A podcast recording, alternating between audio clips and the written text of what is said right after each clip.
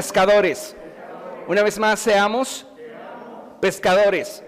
Dígale a la persona que tiene a su lado, seamos pescadores. Abra su Biblia, por favor, allí en Mateo capítulo 4. Vamos a meditar en la escritura, Mateo capítulo 4.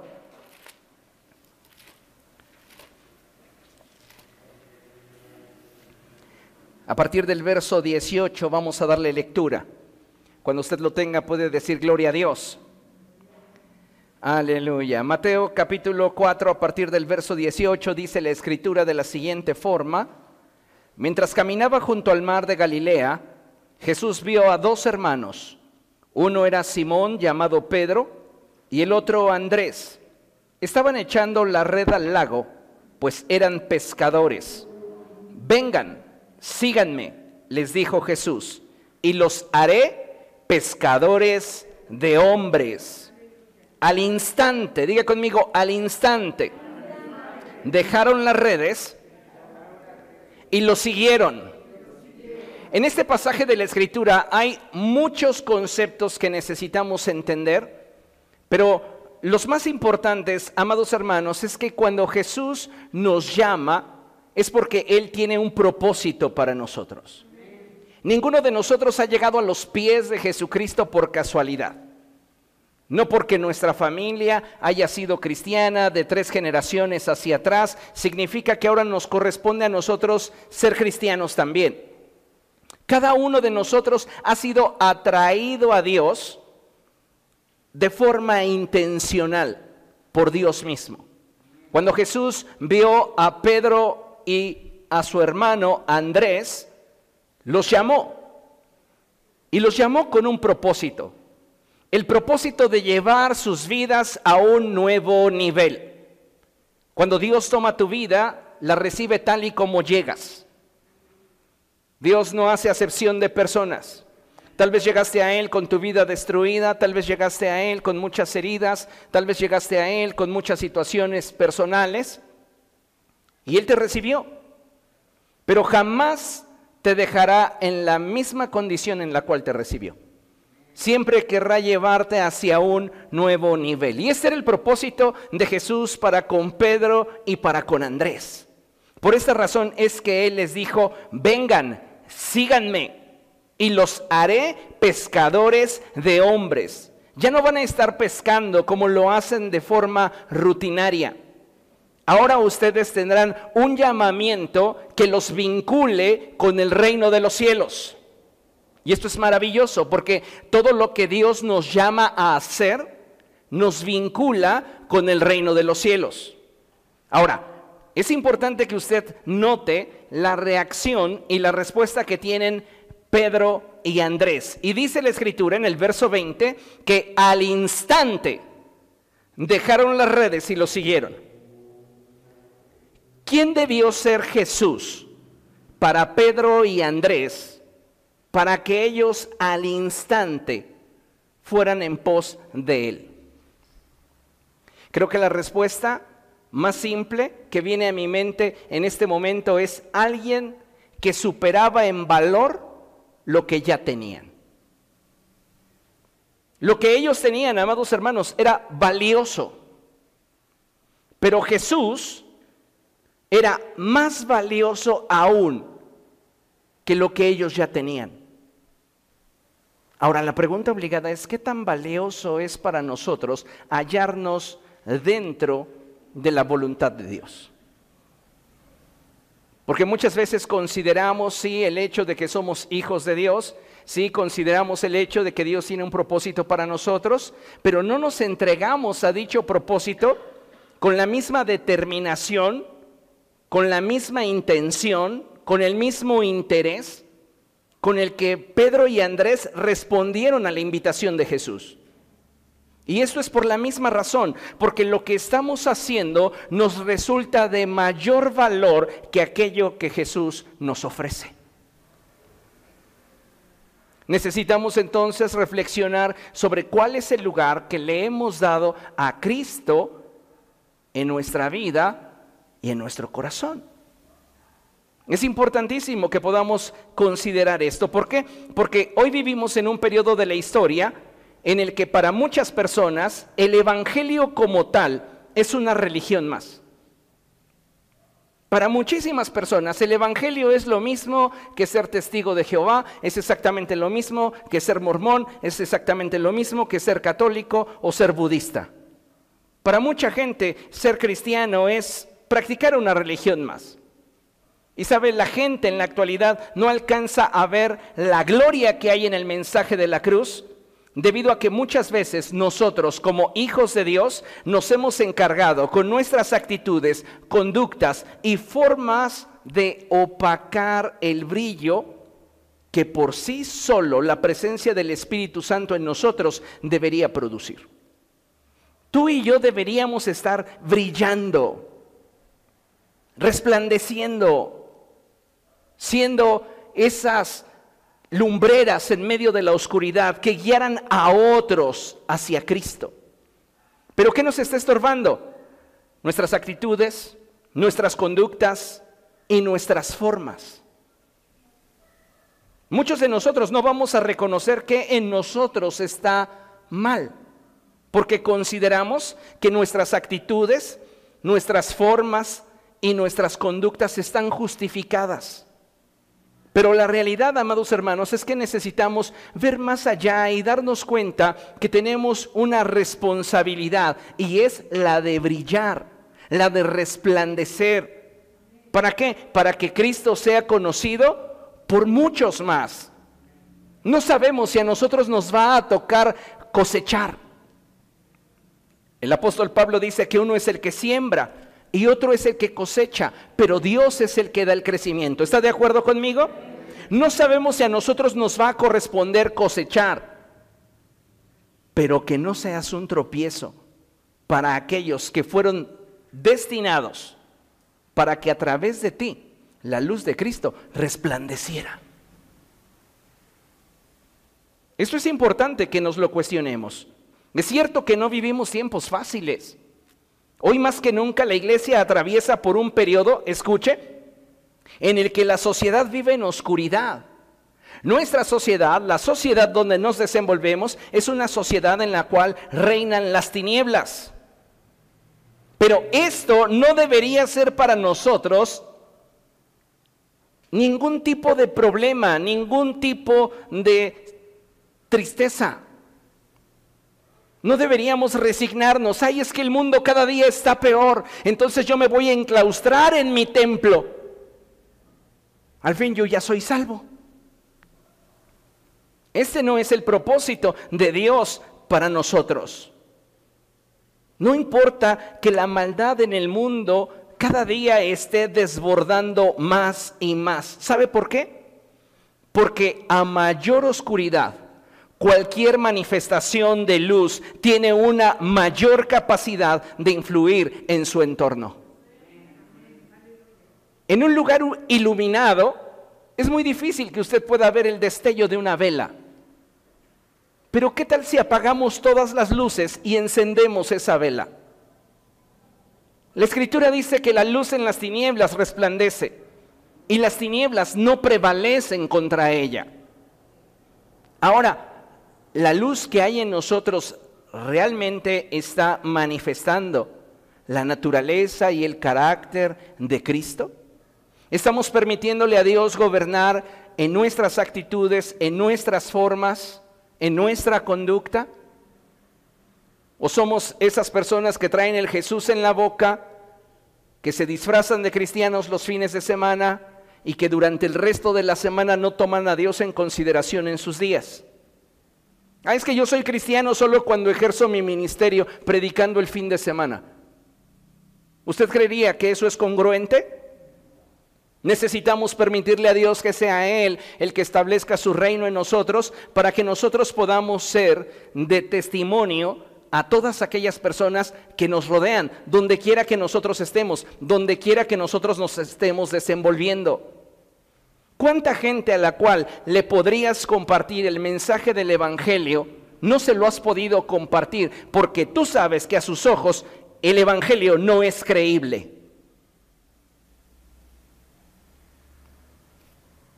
¿Se da cuenta? Muchas veces somos nosotros los que estamos impidiéndole a la gente ver a Cristo.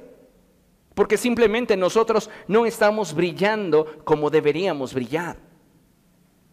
Nuestras actitudes, nuestra conducta, nuestras formas, y nos justificamos bien fácil en el, es que yo así soy. No, esto no es una justificación porque tenemos de Dios un llamamiento. Y hay de parte de Dios para nosotros un propósito. Pedro y Andrés dejaron al instante las redes y siguieron a Jesús. ¿Por qué? Porque lo que Jesús les ofrecía tenía un valor mucho más grande que lo que ellos ya tenían. Mientras que el reino de Dios y su justicia no sea para ti lo más preciado en tu vida, no dejarás aquello que te impide realmente conectarte con Dios.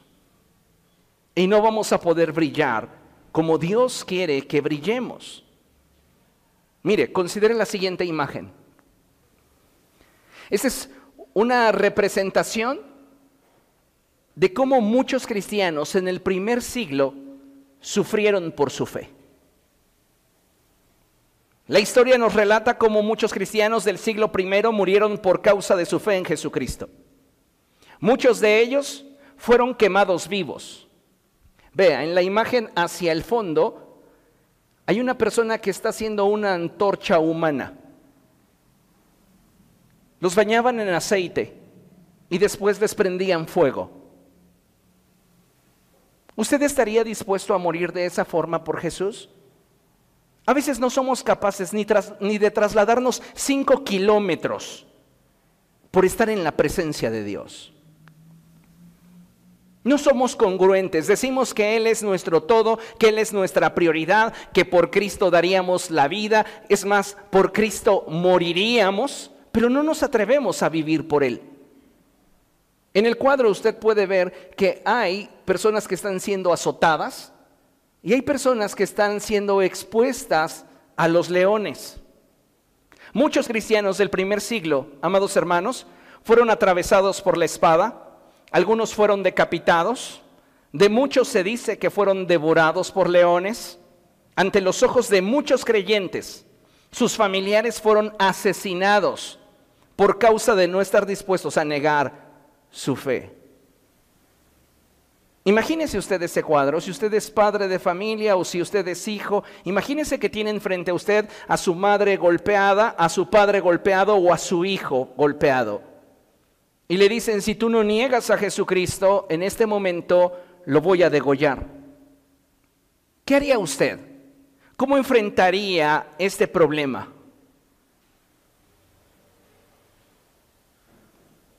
Muchos de nosotros no nos hemos cuestionado nuestro nivel de compromiso respecto de el evangelio, porque vivimos en una sociedad que ama tanto su comodidad, que si algo no te favorece, lo sueltas.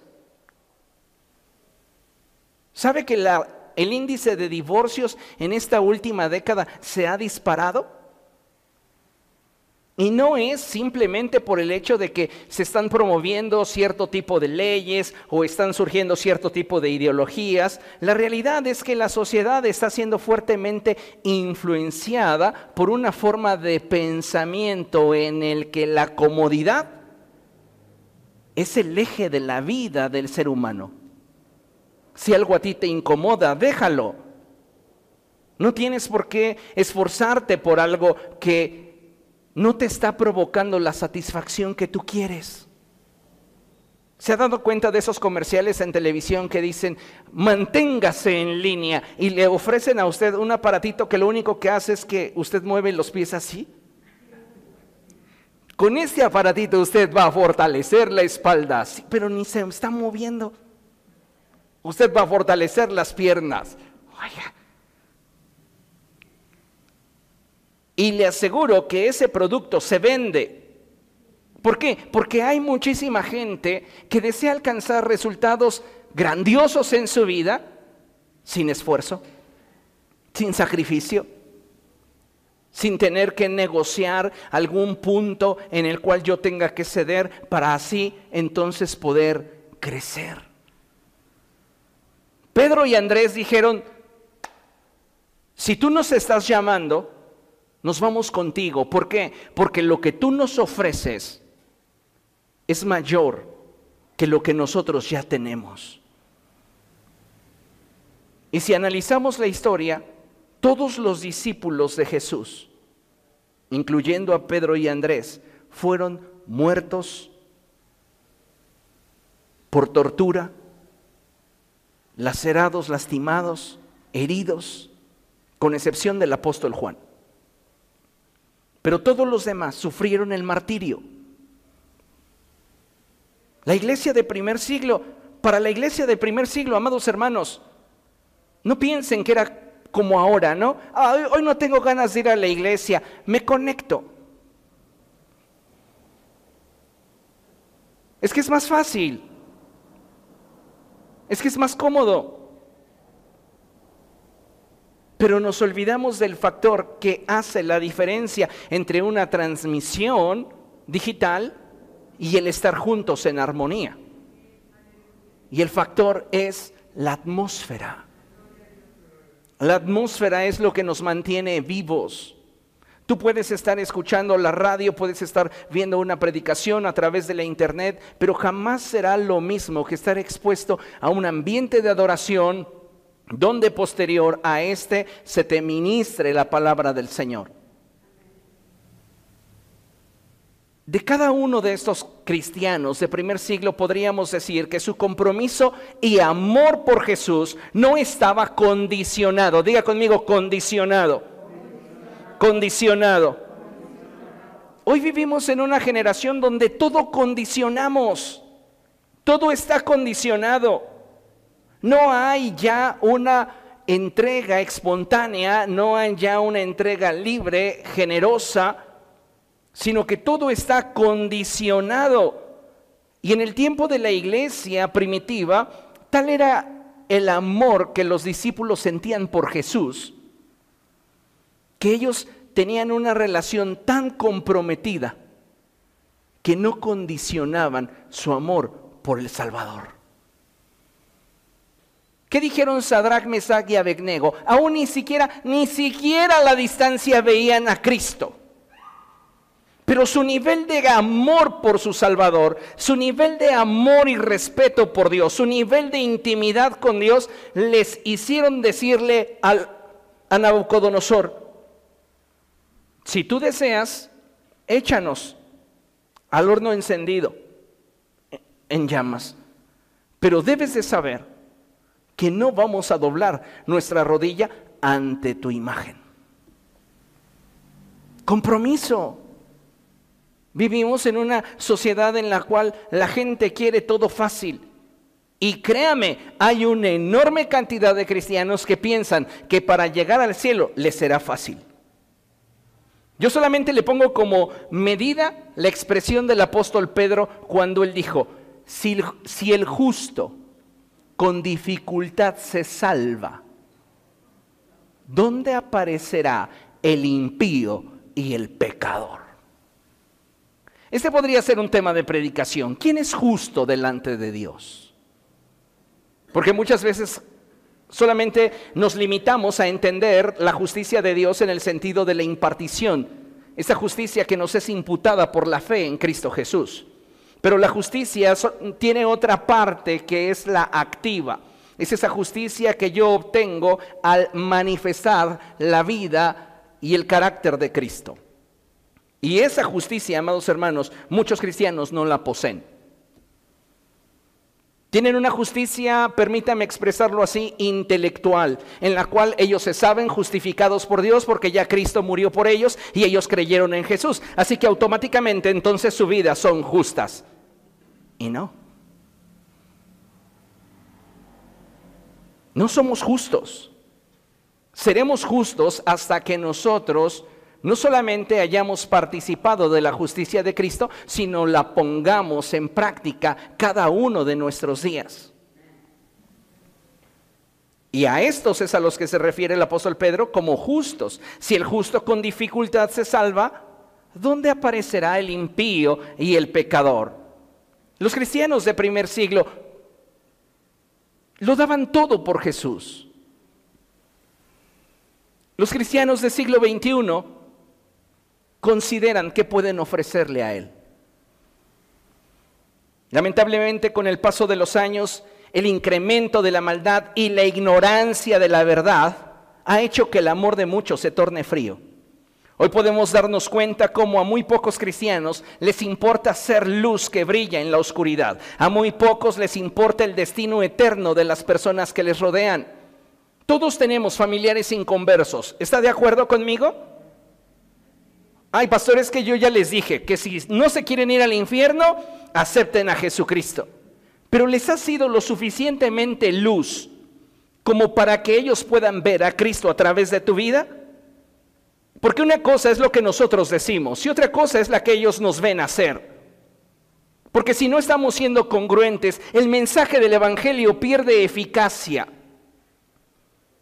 Y no porque el mensaje del Evangelio pueda estar de alguna manera limitado, sino porque somos nosotros quienes obstaculizamos el que éste pueda brillar con todo el poder de Dios.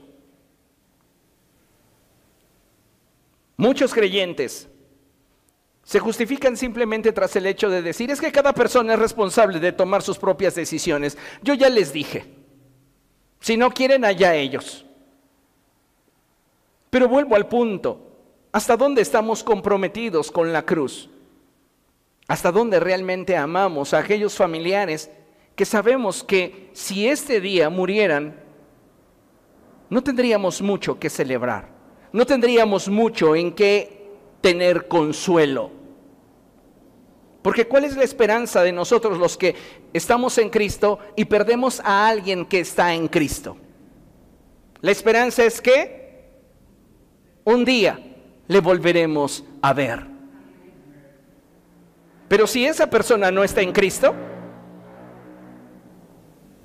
a menos que te quieras condenar, pero ni así, porque en el infierno hay completa soledad. No se están peleando como en las películas salía, ni se están correteando ni están buscando a Judas. Es un lugar completamente aislado donde se experimenta la ira de Dios. Pero a veces no nos interesa que esas personas que para nosotros son importantes puedan perderse una eternidad. Sabe, muchas personas no están optando por Cristo porque su única referencia somos nosotros. Y escúcheme, lo que les representamos es una religión. Ay, tú eres bien fanático de tu religión. Pero no están viendo realmente la esencia del mensaje. Si esa es la expresión de tu familia hacia ti o de tus cercanos hacia ti, no, tú solo cuando estás en la iglesia te portas bien. Tú solo cuando tienes actividad dentro de la iglesia, mira ahí bien arregladito, ahí bien modosito, pero que te conocieran fuera de la iglesia. Si llegamos a escuchar esta clase de cosas de personas cercanas a nosotros, deberíamos reflexionar seriamente qué es lo que estamos proyectando. Creo que muchas veces en nuestro afán de ser buenos cristianos, y lo pongo entre comillas, es volvernos prácticamente ermitaños espirituales. Porque pretendemos mantenernos tan a la distancia de la gente que no podemos ser empáticos con las necesidades de aquellas personas que nos rodean. En el capítulo 28 de Mateo se nos habla de esta comisión, que para nosotros la iglesia debería ser el eje de nuestra existencia. La iglesia, amados hermanos, si no fuese para predicar de Jesús, no tiene razón de existir. Si usted ve la iglesia simplemente como un grupo de personas que se reúnen los fines de semana para pasarla bien, saludar a los amigos y compartir algún alimento, usted está viendo de forma equivocada la iglesia. Los fines de semana, de hecho, nos congregamos y aún entre semana nos reunimos con la única finalidad de mutuamente estimularnos a la búsqueda de Dios. Tu presencia en este lugar está inspirando a aquellos que te ven. Tal vez te levantas, te vas de este lugar y saludaste a muy pocos. Pero hay personas que se sienten alentadas en su fe por el hecho de que estás presente. Igual los que están ausentes y que no es por causa de fuerza mayor, dan un mensaje. ¿Qué necesitamos nosotros entonces? Comprometernos más, buscar más de Dios. La iglesia tiene como eje de su existencia la predicación del Evangelio. De hecho, si aplicamos un poco de lógica, escuche esto, hoy existimos como iglesia en el mundo porque ha habido hombres y mujeres, jóvenes, niños y ancianos que no le han dado la espalda a la predicación del Evangelio. Si hoy existimos como iglesia, es porque generaciones atrás, siglos atrás, han habido hombres y mujeres, jóvenes, niños y adultos valientes que han compartido su fe en Jesucristo. Ya lo expresa el profeta y dice, si el hombre callase, las piedras hablarían. ¿Usted va a dejar que las piedras hablen? Recuerdo el testimonio de un misionero que estaba siendo inquietado por el Espíritu Santo para ir a predicarle a una tribu en una zona del África en la cual pues no había la tecnología a la que él estaba acostumbrado, no había las comodidades a las que él estaba acostumbrado y había resistido por 10 años el impulso de Dios para ir a predicar a esa tribu. Finalmente dijo, está bien, voy a obedecerte. Y viajó a ese lugar y llegó a esa tribu. Y cuando llegó su sorpresa fue que toda esa tribu creía en Jesucristo. Todos ellos llevaban vidas moralmente rectas y espiritualmente estables, porque creían en Jesús y Él era el eje de sus vidas. Entonces este hombre, al darse cuenta que no tenía nada que hacer ahí, les preguntó, ¿cómo es que ustedes siendo una tribu aislada en el mundo, conocen de Jesús si yo fui enviado precisamente para predicarles de Él? Y ellos le dijeron, es que hace cerca de 10 años, en la temporada de pesca, fuimos a realizar nuestra labor cotidiana y un pez salió del río y con voz de hombre comenzó a hablarnos del Evangelio que hoy creemos. ¿Usted cree que eso es imposible para Dios? A Balaam le demostró que no le era imposible hacer que la burra hablara. A Pedro le demostró que no le era imposible traerle convicción por el canto de un gallo. Para Dios nada es imposible. Y si Dios te está dando un llamado para que ganes a otros para Cristo, es porque te está dando una gran oportunidad que tiene un gran valor. Si tú no la tomas es porque lo que tienes lo consideras de mayor valor que aquello que Él te está ofreciendo. Por eso Pedro y Andrés dijeron, vámonos. Yo no los veo a ellos hablar con Jesús y decirles, oye, pero ¿nos vas a sindicalizar? ¿Vas a darnos bono de fin de año? ¿Cuánto nos vas a pagar? ¿Tendremos vacaciones? ¿Sabes por qué? Porque ellos sabían que si buscaban primeramente el reino de Dios y su justicia, todas sus necesidades serían suplidas. No estoy diciendo con esto que mañana presentes tu carta de renuncia en el lugar donde te desenvuelves, en el lugar de trabajo donde estás. Lo que te estoy diciendo es que necesitamos entender que si queremos realmente ser luz, necesitamos tomarnos en serio el llamado de Dios para cada uno de nosotros. En el lugar donde has sido colocado, en el lugar donde has sido llamado, Dios quiere usar tu vida.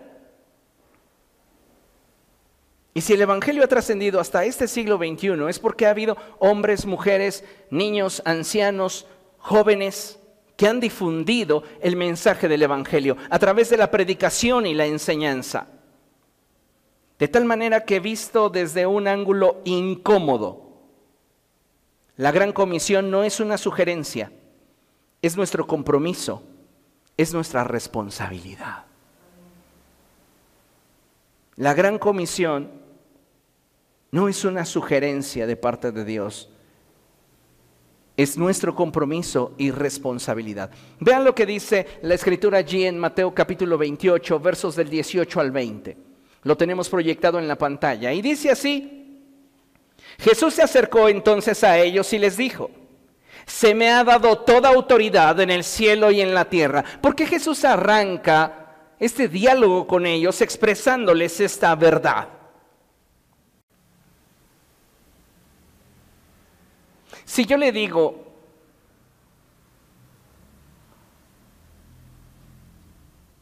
tienes la posibilidad de adquirir una casa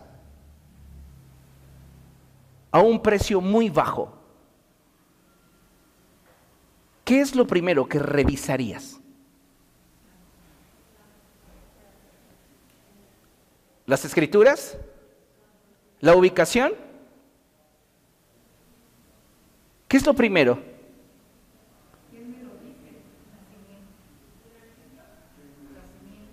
Los cimientos, dice la hermana, se va a poner a escarbar. La ubicación, el registro de propiedad. ¿Saben qué revisaría yo primero? Si tengo el soporte para decir que sí. Pues si no tengo dinero, aunque me lo estén ofreciendo a la mitad de precio, oiga, pues muy padre tu oferta, ¿no? Está fantástico que me la ofrezcas, pero no tengo dinero. ¿Para qué me ilusiono? ¿Para qué voy y digo, a ver, quiero ver los cimientos, a ver, enséñame el catastro, a ver, enséñame las escrituras? De nada serviría eso. Lo primero que tengo que ver es si tengo soporte. Por eso Jesús comienza hablándoles esto. Toda potestad me ha sido dada en el cielo y en la tierra. Tienes soporte tienes soporte para hacer lo que te voy a enviar a hacer. Tienes el recurso que se requiere para que tengas éxito en lo que te he llamado a hacer. Amén.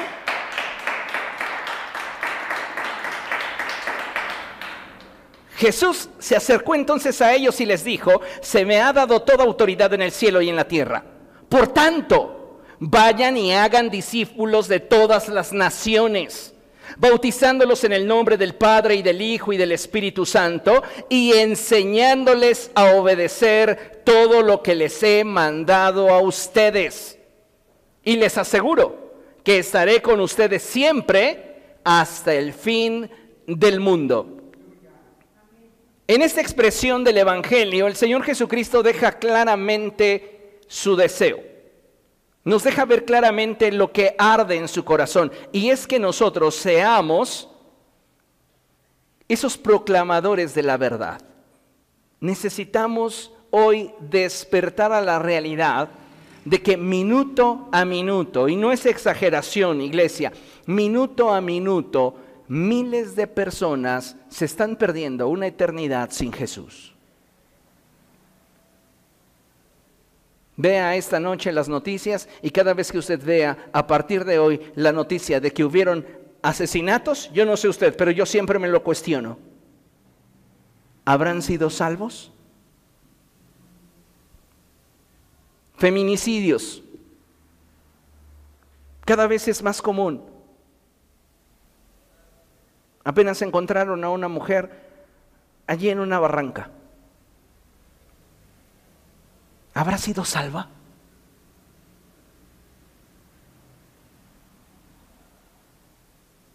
Los asesinaron en un bar. ¿Habrán sido salvos?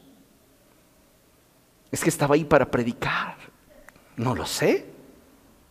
Hay cosas a las cuales no podemos responder y que Dios va a ser el que tenga la última palabra en determinadas circunstancias. Podríamos decir, no, es que no, ¿qué hacían ahí? Merecen el infierno. ¿Tú qué sabes si fue un milagro de segundos antes de morir, como con el ladrón que estaba junto a Jesús en la cruz? Acuérdate de mí cuando vengas en tu reino. No le dijo Jesús, te hace falta tomar discipulado 1, 2 y 3, lástima. No. Jesús vio en él fe y le dijo, de cierto te digo que hoy estarás conmigo en el paraíso. Pero, ¿cómo van a creer si no hay quien les predique? Hace muchos años, cuando asesinaron al conductor de televisión, Paco Stanley, mucho se corrió la información de que él llevaba en, su camioneta un audiocassette de Armando Alducin, en el que él escuchaba sobre el infierno. No era ignorante, habrá tomado su decisión, no lo sabemos. Pero hubo quien le estuviera predicando, aún de forma indirecta. Porque tal vez Armando Alducin jamás se dio cuenta, jamás supo que ese material estaba llegando hasta ese hombre. Pero hubo alguien que se ocupó y se preocupó de su salvación. Lo vio tan inmerso en ese ambiente en el que él estaba cada vez hundiéndose más, que le dijo, cuando usted pueda, escuche esta conferencia. Y ese día del asesinato, esa conferencia estaba en su camioneta en el estéreo. No sabemos si ya la había escuchado días antes, si la había vuelto a poner, si era la primera vez. No lo sabemos, pero a mí lo que me interesa subrayar es que toda persona que está sin Cristo puede tener la oportunidad de estar con Jesús si nosotros hiciéramos nuestro trabajo. Si no nos quedáramos callados, si no nos avergonzáramos de Jesús. Pero lastimosamente, Vivimos en una generación donde la gente quiere todo con Cristo, pero que no le relacionen con Cristo. ¿Qué clase de relación es esa? Quiero que Él me dé, que Él me bendiga, que Él me provea, que Él me supla, pero que nadie sepa que soy cristiano. ¡Ay, qué vergüenza! Vea lo que el apóstol Pablo expresa respecto de nuestra relación con Jesús. Vamos a 2 los Corintios capítulo 5, verso 20. Segunda los Corintios capítulo 5, verso 20. ¿Lo tiene?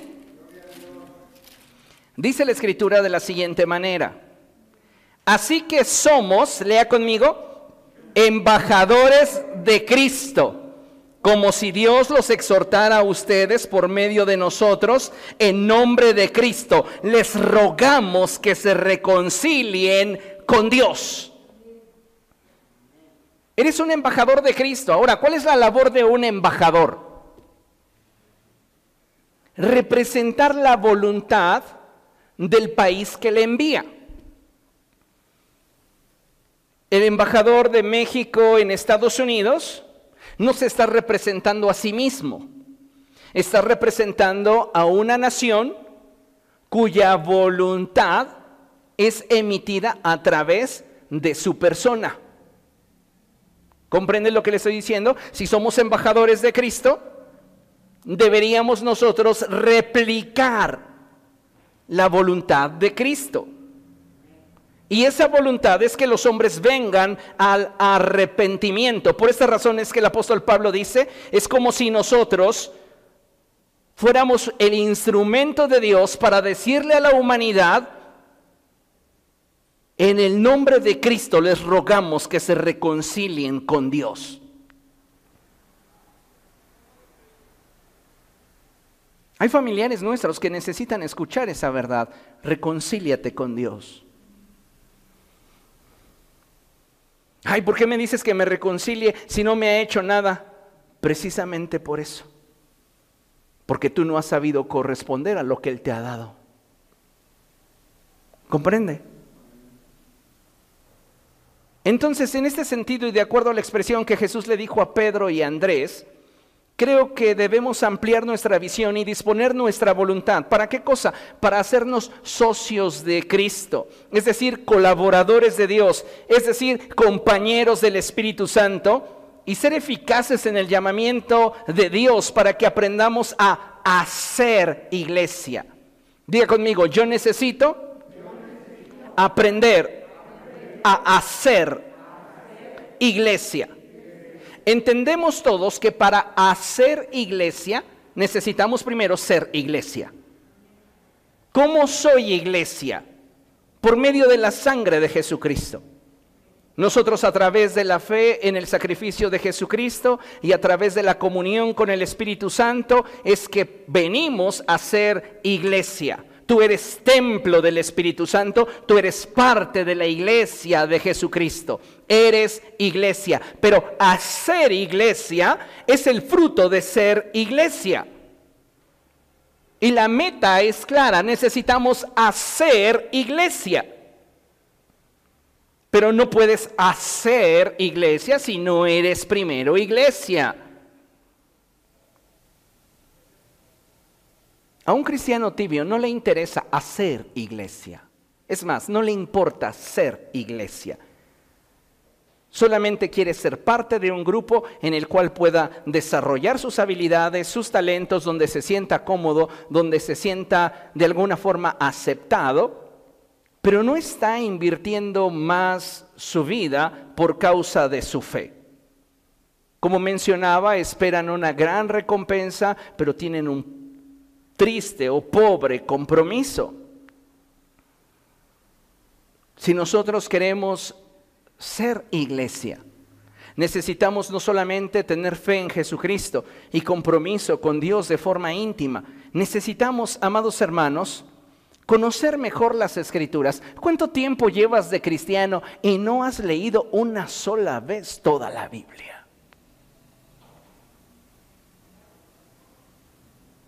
Pastor, yo generalmente me apunto al proyecto que usted tiene de leer la Biblia completa en un año, pero siempre lo dejo ahí como del tercer mes. Ya de ahí en adelante ya no le sigo. ¿Sabe usted cuánto podría tardarse leyendo la Biblia de forma constante y disciplinada? Desde Génesis 1.1 hasta Apocalipsis 22.21, con un buen ritmo de lectura. Tres meses. Es decir, usted podría leer la Biblia cuatro veces en un año. Y algunos de nosotros, ostentando ministerio, ostentando un cargo dentro de la iglesia, no somos capaces ni siquiera de leer cuatro capítulos diarios. Pero decimos que somos iglesia. Y queremos hacer iglesia. Por eso la gente no viene a Cristo, porque no le llamamos la atención, porque somos una religión más. Porque la luz que debería brillar en nosotros no está brillando. ¿Por qué? Porque ni siquiera conocemos la palabra del Señor. Te pongo a dialogar con un testigo de Jehová y te va a dar una barrida. Hay cristianos que admiran a los testigos de Jehová. Ay, es que cómo saben tanto de la Biblia. Vergüenza debería de darte no conocer la Biblia mejor que ellos, no conocer tus puntos doctrinales. ¿Quiere usted saber sobre doctrina? Hace unos años di un curso de doctrina. Está en YouTube, está en el canal, búsquelo. Hay personas que no son parte de esta iglesia, que no son parte de la red y me escriben, pastor, estoy tomando el curso de doctrina, estoy tomando el curso de introducción a la Biblia. ¿Me podría por favor regalar el manual? Mi pregunta siempre es, ¿lo estás tomando solo o eres un líder que lo quieres impartir en tu iglesia? Me han tocado los dos casos. Soy un líder y quiero impartirlo en mi iglesia. No, pastor, en mi iglesia no dan esta clase de enseñanzas y quiero seguir creciendo en mi casa. Dígame si tiene algún costo. Simplemente se los envío y que crezcan. Pero a veces nosotros que tenemos estas herramientas a nuestro alcance, no nos importa. No nos interesa no, no podríamos explicarle a nadie la doctrina de la imposición de manos, no podríamos explicarle a nadie la doctrina de la resurrección, no podríamos explicarle a nadie ningún aspecto fundamental de nuestra fe, porque lo único que diríamos es, no sé, pregúntale al pastor. Y por esta razón es que admiras a los testigos de Jehová, admiras a los mormones, admiras a los budistas. Pero ¿qué me dice eso? No tienes compromiso alguno con tu fe. No somos creyentes de oración. Venimos a la iglesia a dormirnos. Imagínense ustedes a los creyentes de la China comunista. Este periodo de la historia, donde ellos se reunían en cavernas, en coladeras, y que se reunían para alabar y adorar a Dios, sabiendo que si los encontraban los iban a matar. ¿Se imagina uno de estos arriesgando su vida durmiéndose? Y hoy nos pasa. Es lamentable, pero muchas veces podemos nosotros gritar con nuestras palabras, es que yo amo a Cristo, pero con nuestras acciones le decimos al mundo, somos más de lo mismo.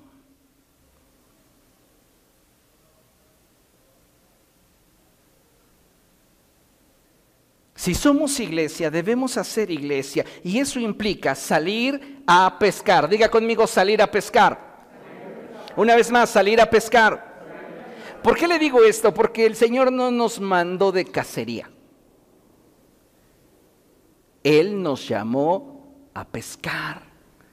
Y si usted sabe un poco de la diferencia de estas dos prácticas, hay mucha diferencia entre cazar y pescar. Y ahorita vamos a, hablar un poco sobre la pesca y la importancia que tiene considerar algunos aspectos que en la mente de Cristo estaban plasmados cuando les dijo a Pedro y a Andrés, les haré pescadores de hombres. Él no les cambió el oficio, él no les dijo, les haré cazadores de hombres, él dijo que serían pescadores de hombres. Y mire, cheque la siguiente imagen. Ahí tenemos a un pescador echando la red. Obsérvela. ¿Qué elementos se requieren para pescar? Antes de arrancar con esto es importante que yo le haga notar que no siempre los resultados serán abundantes.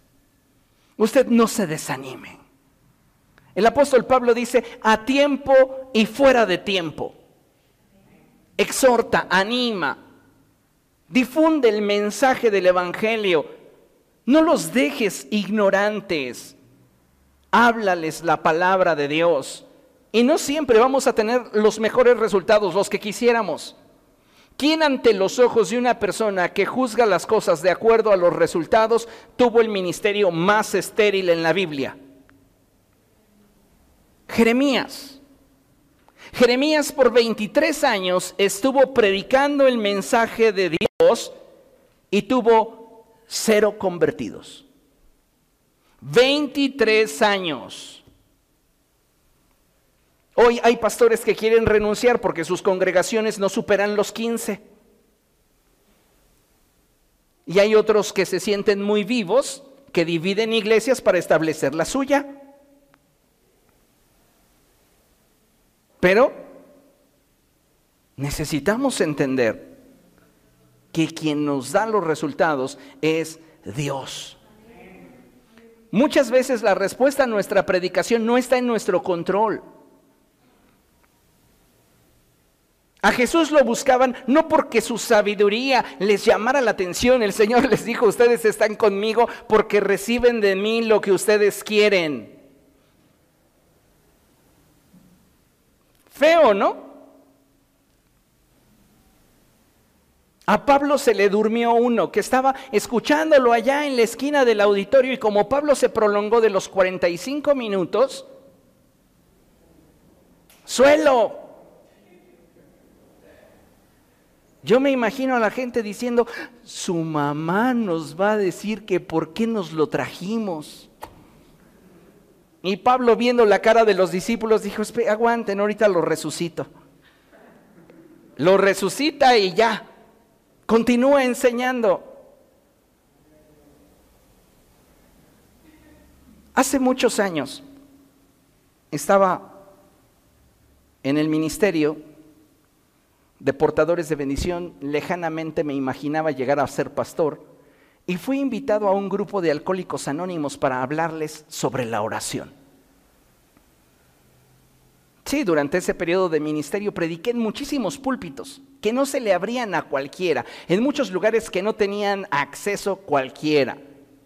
Iglesias muy herméticas me invitaban a, a darles enseñanza, a predicar con ellos y yo me sentía pues un instrumento en las manos de Dios.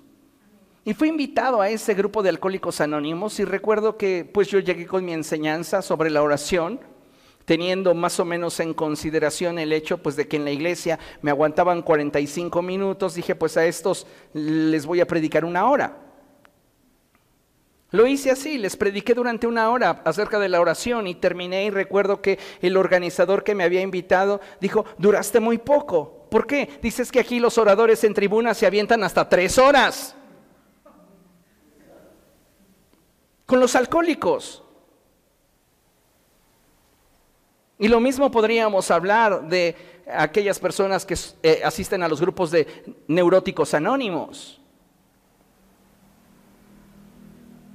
Las iglesias en Chiapas, que están eh, tal vez a una larga distancia de los poblados y que a los cristianos les implica llegar a la iglesia dos horas de camino con su burro o a pie ¿Usted cree que van a llegar a esa reunión para decir, ay, pastor, ya son 45 minutos, ya se pasó, ¿qué lo considera?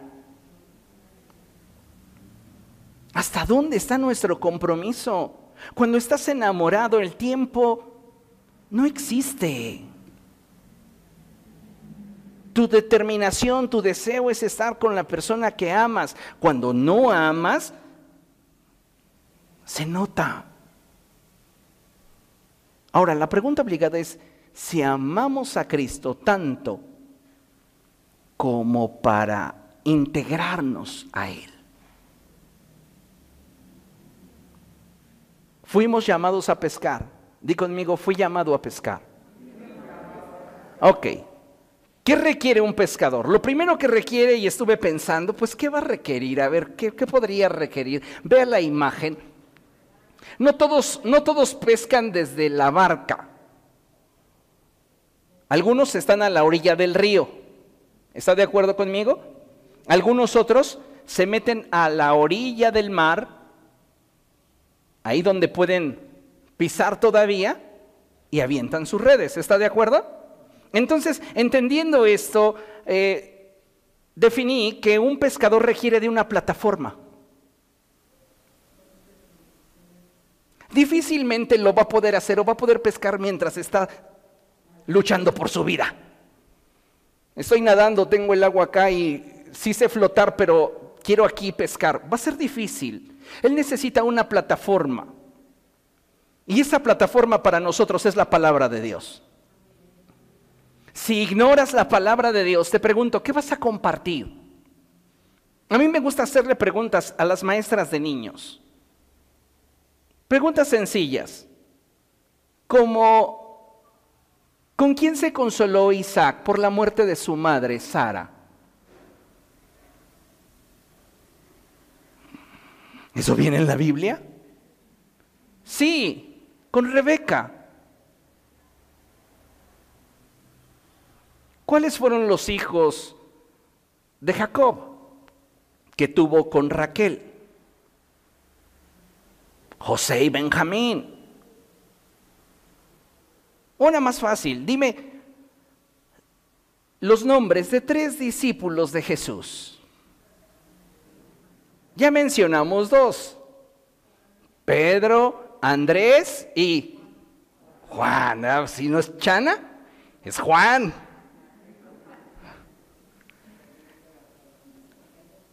Y muchas veces ignoramos esto. Y lo básico, estoy hablándote de información que está de forma literal y expuesta en la escritura. Ahora sí te digo, explícame el misterio de los cuatro jinetes del Apocalipsis.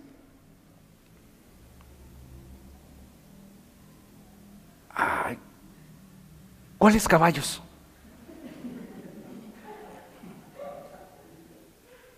¿Se da cuenta? Ignoramos mucho de las escrituras. ¿Y sabe qué es lo peor? No nos importa. Imagínese usted que está en una relación con una persona a la cual a usted verdaderamente le importa y usted desconoce lo esencial de esa persona, aunque esa persona se lo ha dicho cientos de veces, ¿cómo la hará sentir? El que usted nunca haya puesto atención a aquello que esta persona le expuso de su corazón.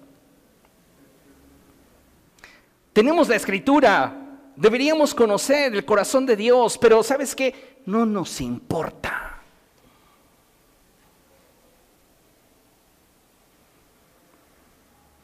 ¿Cómo se llamaba la esposa de David que no pudo tener hijos y que lo criticó cuando él llevó el arca a Jerusalén por causa de que él danzaba delante del arca de Dios? Ah, Mical, ya llevan una buena. La gran mayoría de nosotros no conocemos la escritura como deberíamos conocerla. Y eso debería de motivarnos a conocerla mejor.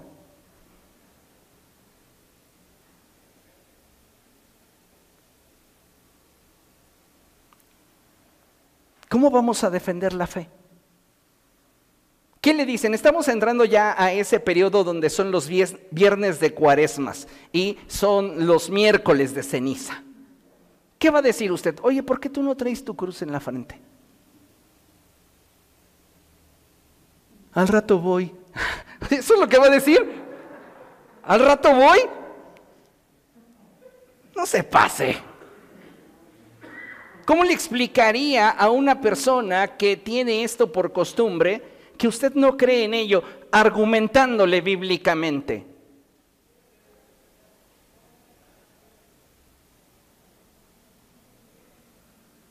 ¿Se da cuenta? No sabemos cómo defender nuestra fe, cómo sustentar nuestras creencias. Pues si en esta vida no fuimos felices, tal vez en la otra. No va a haber otra. Es esta la oportunidad, es este el momento, es este el periodo donde puedes hacer y llevar a cabo tus sueños. No va a haber otra oportunidad, de manera que está establecido a los hombres el morir una sola vez y después de esto el juicio. No, pues para la otra vida sí pongo el negocio. Dijeron las hermanas, para la otra vida sí me fijo con quién me caso. Oiga, no va a haber otra oportunidad, es esta vida y por eso la tenemos que aprovechar.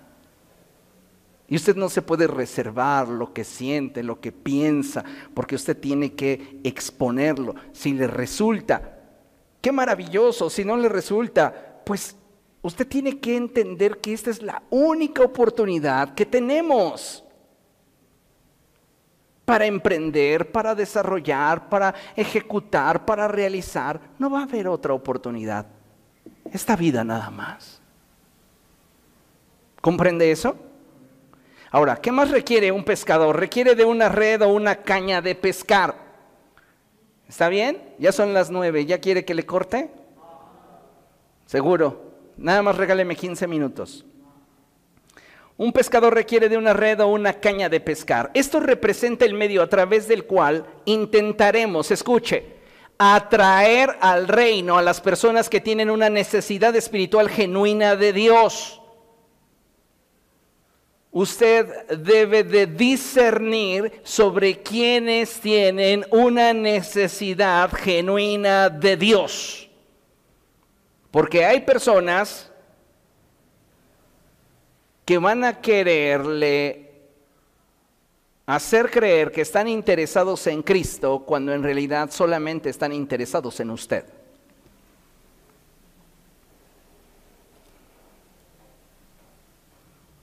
Mira, yo no creo en lo que tú profesas, pero yo te acompaño a la iglesia, pero sé mi novia, o cásate conmigo.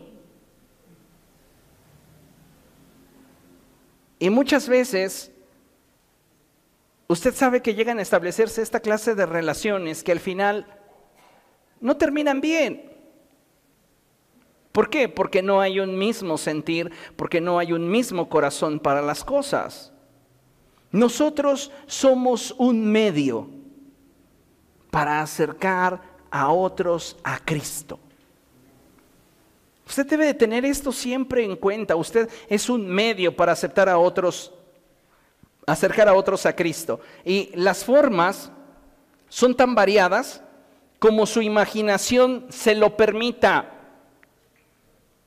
El mensaje del Evangelio, amados hermanos, tiene que ser predicado, tiene que ser enseñado, tiene que ser difundido. Y para ello podemos utilizar nuestras redes sociales. En lugar de estar compartiendo capítulos de Betty la Fea, comparta la palabra de Dios. Créame, sería mucho más efectivo, mucho más eficaz, mucho más eficiente en la búsqueda de la salvación de aquellas personas que le tienen a usted como contacto que estar viendo el capítulo de Betty la Fea en el cual usted lloró y casi se cortaba las venas con galletas de animalitos remojadas en leche. ¿De qué estamos llenando nuestras redes sociales? ¿De qué manera estamos compartiendo a otros nuestra identidad en Cristo? Tal vez tú dices, no, mis redes sociales son para compartir chistes. Bueno, ok, ¿de qué forma estás alcanzando a otros? ¿De qué manera? ¿Qué es lo que estás haciendo? Podríamos compartir tal vez un texto a la gente que nos rodea. Usted seguramente en algún momento, en algún vagón del metro o en la calle, estando usted en su auto, se ha acercado a alguna persona que tiene alguna discapacidad para hablar, para escuchar y le ha dado un papelito. Soy sordomudo, estoy vendiendo paletitas, si usted quiere apoyarme, cada una de ellas es de cooperación voluntaria. Le deja el papelito, no le dice más. Hágase 500 papelitos y váyase al metro y repártalos. Hoy Dios tiene una promesa de vida para ti y un texto. A veces Queremos que cuando tengamos un diálogo con la persona para que acepte a Cristo, termine de rodillas diciendo, oh sí Dios, soy un pecador. No va a pasar. A las personas necesitamos acercarlas. Fuimos llamados a pescar, pescar. Tú quieres sacar la escopeta y ya decir, lo logré, y a la distancia. No, no, no, no, no, no, no. Fuiste llamado a pescar y eso implica exposición. ¿Cuántos de ustedes han visto en algún momento que un pescador, generalmente esto sucede con aquellos pescadores de mar adentro que están intentando sacar del mar un pez espada? Y es tan grande y tan fuerte que de repente se los lleva con todo. Y su caña de pescar. Es que pescar implica exponerte, pero lo vamos a hacer con sabiduría. Y por esta razón es que el pescador necesita de una carnada adecuada para el tipo de pez que desea atraer.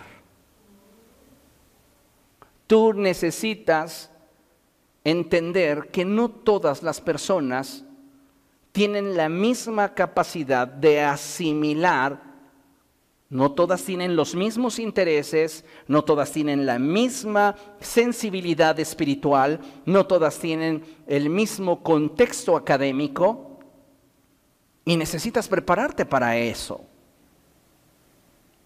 ¿Cómo le vamos a compartir el Evangelio a una persona que tiene una licenciatura, una maestría o un doctorado? Yo solo le envío memes. No estamos siendo tan efectivos en la transmisión del mensaje. Porque si lo que constantemente reflejamos es que somos superficiales, es el concepto que está fijo en la mente de aquellos con quienes nos relacionamos.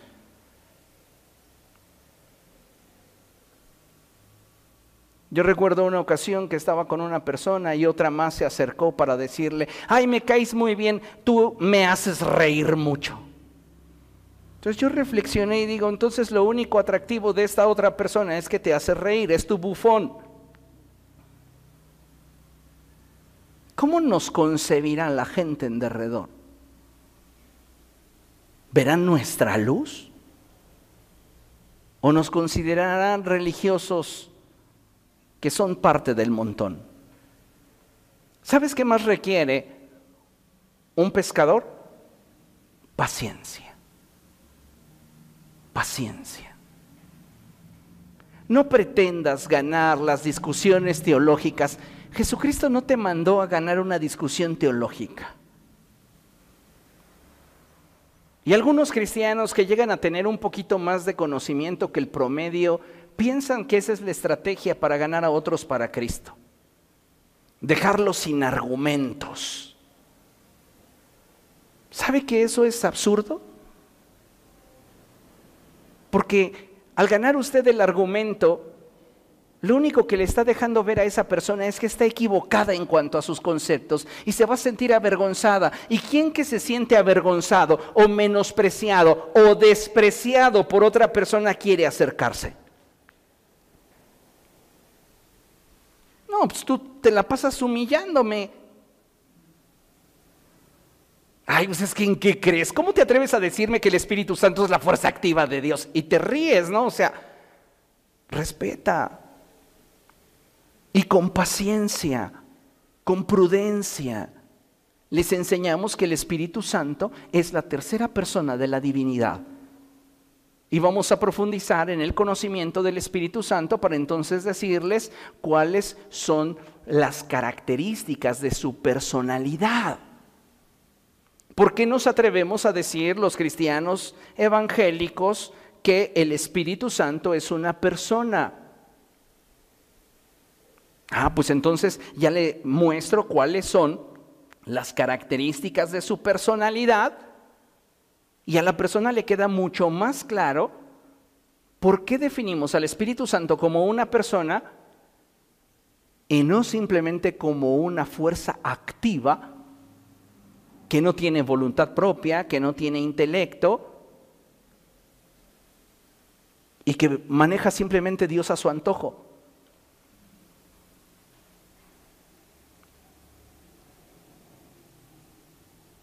Un pescador debe de tener siempre respeto por aquellas personas a las cuales Dios les llamó a ganar para Él.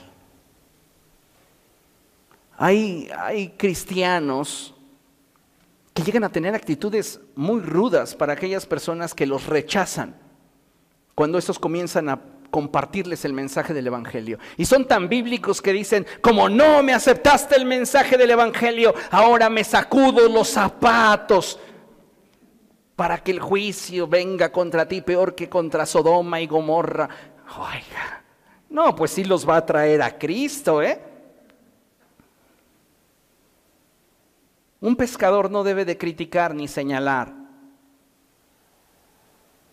Tal vez haya alguna persona que de repente te abra su casa. No le sugieras que tire su imagen. Es irrespetuoso. Es ofensivo. Llévale a conocer primero a Jesús.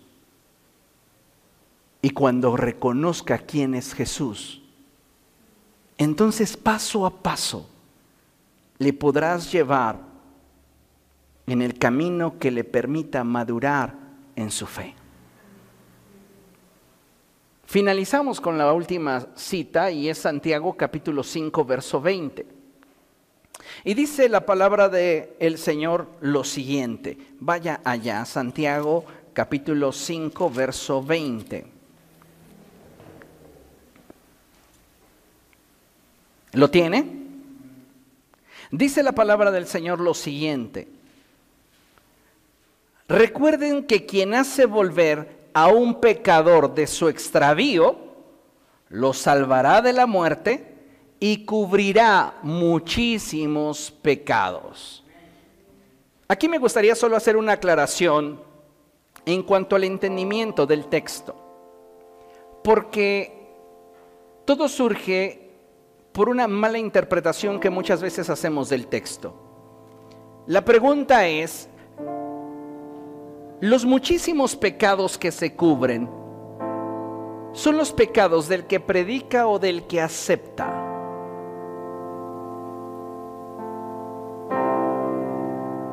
Leemos el texto.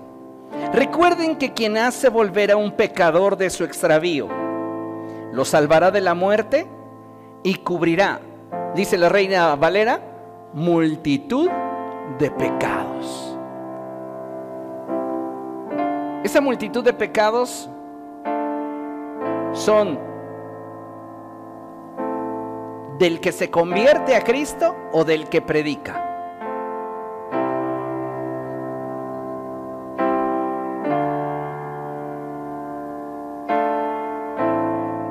Esa multitud de pecados que son cubiertos son del que se convierte. Tú no cubres tus pecados ganando almas. Tus pecados son cubiertos cuando tú te arrepientes, porque tú ya tienes conocimiento. Cuando tú vas a la sangre y le dices al Señor, perdóname. Lo que te está diciendo el apóstol Santiago es, gana almas. Y por cada alma que tú ganes, ten la certeza de que esa persona librará su alma del infierno y tendrá como evidencia de esa conversión que no vivirá más atado a sus pecados. Ahora, vean lo que tenemos proyectado en la pantalla y dice, cuando un cristiano abraza su responsabilidad espiritual y bíblica, no le hace un favor a su iglesia local, se hace un favor a sí mismo al disponerse a ser un instrumento en las manos de Dios y le hace un favor a aquellos que estén dispuestos a escuchar y se dejen persuadir por el Espíritu Santo de Dios y vengan a los pies de Cristo.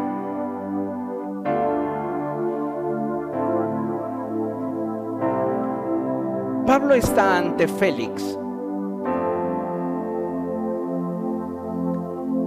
y Después de haber escuchado el mensaje de la resurrección, este le dice al apóstol, por poco y me persuades de volverme cristiano. La gente piensa que cuando predicas el mensaje del Evangelio los quieres convencer. Pero quiero librarte de una carga que no debes de llevar. Y es que Jesús no te llamó a convencer a nadie del valor que hay en Jesús. Te llamó simple y llanamente a hablarles de Jesús. ¿Quién va a hacer la obra? El Espíritu Santo. No te prejuicies por si esa persona a tu parecer no va a querer nada de Dios. Tal vez es la persona que está más preparada para recibir el mensaje. Nos hemos encontrado con personas recatadas que desprecian el mensaje de la cruz. Y hay mujeres y hombres que tienen vidas destrozadas, que abrazan el mensaje de la cruz. Nadie te llamó para determinar quién sí, quién no como un pescador, avienta tu red a ciegas y deja que Dios haga la obra. Pero prepárate para ser un buen pescador. Que hay personas que están esperando porque tú te levantes, porque tú abras tu boca, porque tú le empieces a dar un mayor sentido a tu vida. Sal de tu ignorancia, sal de tu comodidad y cumple el propósito de Dios para tu vida. Amén. Póngase de pie y vamos a dar gracias al Señor. Concluyo con esta expresión, póngame mucha atención.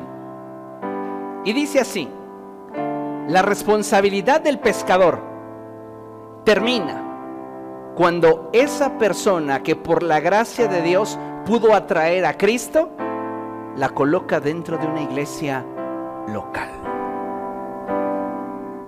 Ahí usted puede decir, mi labor concluyó. La siguiente labor, el siguiente proceso corresponde al pastor y los maestros en la iglesia. Pero no se quede fuera. Predique la palabra, evangelice, comparta, difunda, sea luz. Amén. Oremos. Padre, en el nombre de Jesús te ruego que tu buen espíritu esté trayendo a nuestra vida claridad sobre este mensaje. Tú nos llamaste a ser pescadores de hombres. Señor, haznos ver aquello que nosotros hace falta para ser efectivos y eficaces en el llamamiento que nos has dado. Llévanos hacia nuevos niveles en nuestra vida y permítenos ser proactivos para tener esa iniciativa que nos permita compartir tu palabra con aquellos que tienen necesidad. Señor, nos reconocemos imperfectos, pero también sabemos que si tu Espíritu está con nosotros, podremos cumplir con tu propósito y voluntad. Sé tú, Señor, en medio de nosotros. Te doy gracias por la iglesia que hoy ha escuchado tu palabra y que pacientemente ha esperado para que ésta sea expuesta. Bendice